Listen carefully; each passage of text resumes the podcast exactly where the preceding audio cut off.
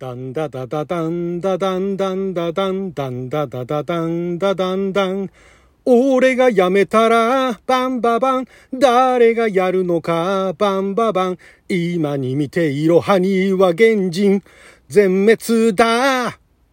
走れ、バンバンババン。走れ、バンバンババン。ビッグシューター、風より速い。ビルドアップバンバンバンバンビルドアップ。バンバンバンバンバラバラババンバン。ババンババンバンバンバンババン。バン腕が飛び出すババンバン。足が飛び出すババンバン。磁石の威力だ。鋼鉄ジグダンダダダダンダダンダンダダンダンダダダダンダダンダン。ビルドベースのバンババン。守りは硬いバンババン。今に見ていろ邪魔大王国。全滅だ。進めバンバンババン。進めバンバンババン。スピンストーム秘密の兵器。ビルドアップ。バンバンバンバン。ビルドアップ。バンバンバンバンバラバラババンバンババンババンバンバンバンババンバン腕が飛び出すババンバン足が飛び出すババンバン科学の力だ鋼鉄ジグあなたの住人をちょっと拝借こんにちはラジオ神の神ふみかつです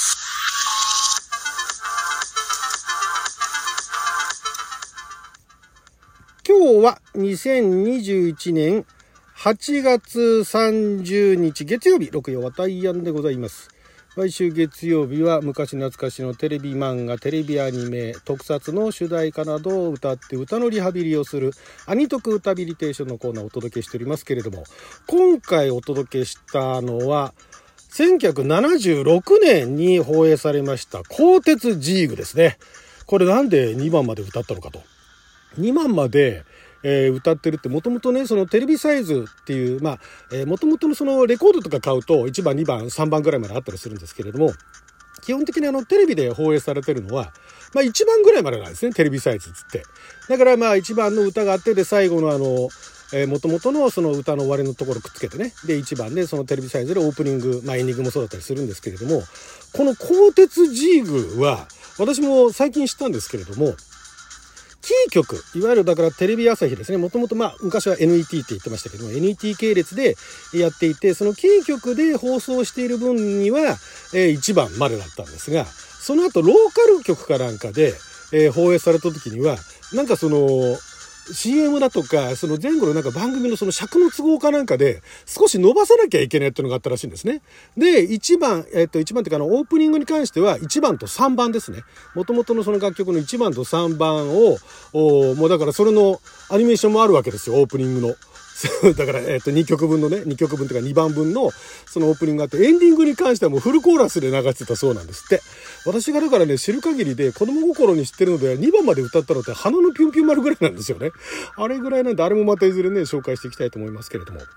ということで、鋼鉄ジーグ。このね、歌がね、まあ、まずあの歌をね、作られた方から紹介していきたいと思うんですけども、まずあの、作詞をされたのがですね、林春夫さんって言われてですね、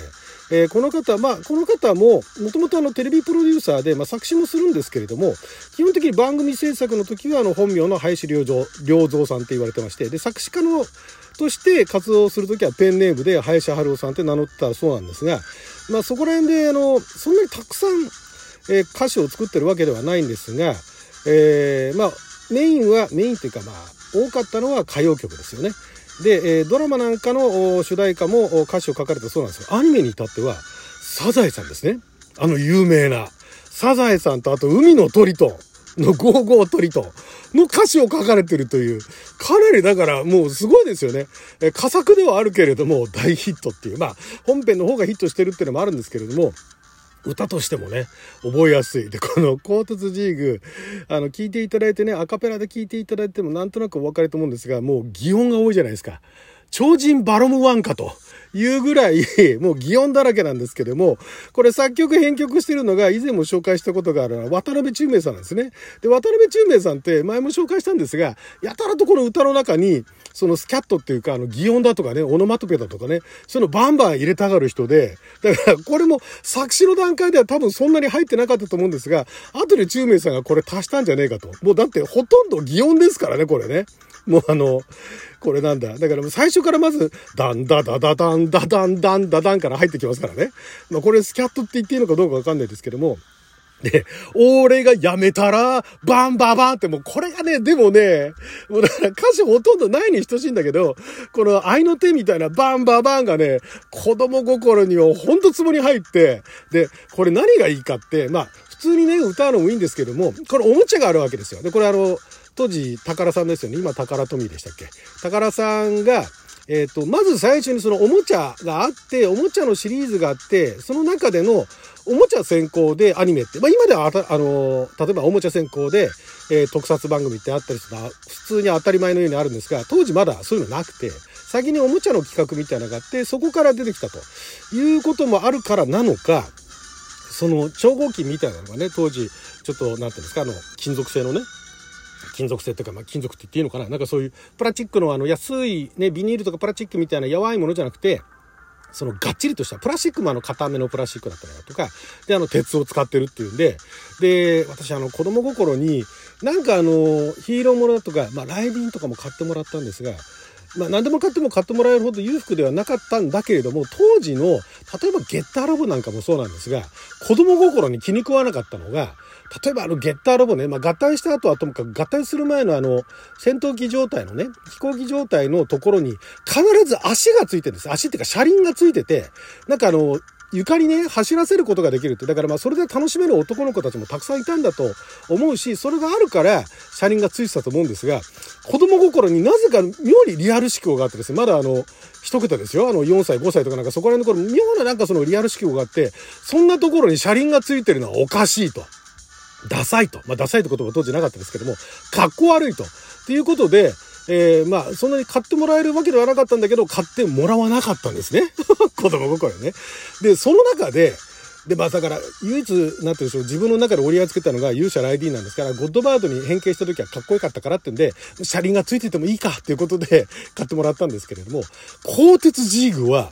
すごいよくできてたんですよ。まあ、磁石の威力だって歌ってるぐらい、あの、体の手足の部分ね、両腕、左腕、右腕、左足、右足の部分が、あと、まあ、だから足首から下も全部含めて、えっ、ー、と、手首から先もそうか。全部バラバラになったのが磁石でくっつくんですね。その磁石が結構強い磁石があったのと、すごいよくできてるし、で、いろんなポーズも取れて、めちゃくちゃかっこよかったんですよ。だから、鋼鉄ジーグはもう、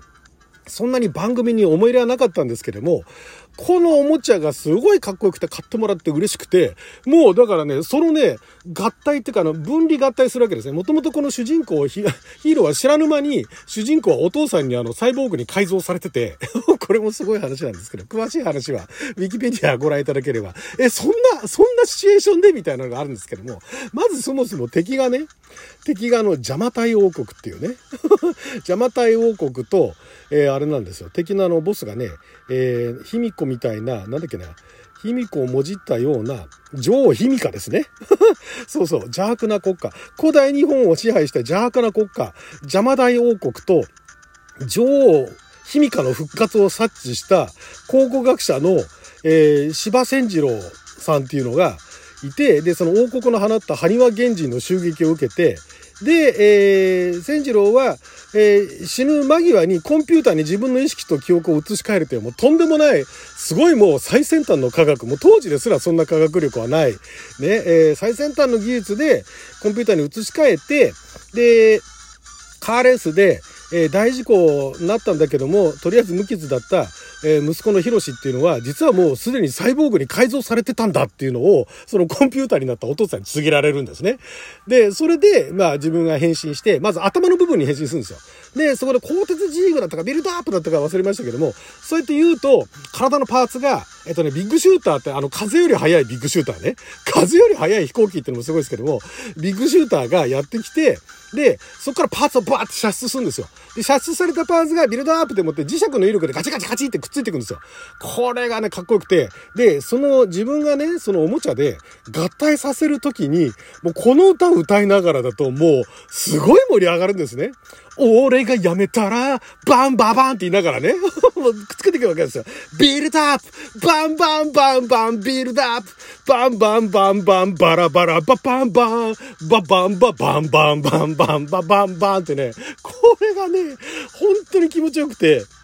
腕が飛び出す、ババンバンして腕くっつけるわけですよ。もうこれがね、この一連のね、流れがね、本当あの子供心にお気に入りで、本編のこと一切忘れてましたけど、この歌だけは未だに覚えてるっていう。で、これね、イタリアで、イタリアでもね、当時結構あの日本のアニメって海外に輸出されてて、で、この鋼鉄ジーグはイタリアでバカ受けしたらしくて、で、その後、あれいつだっけな、2016年頃だったかな？に、あのーその男、鋼鉄ジーグだったかな？その男の名は鋼鉄ジーグだったかな？なんかね、そういうね、あのー、映画が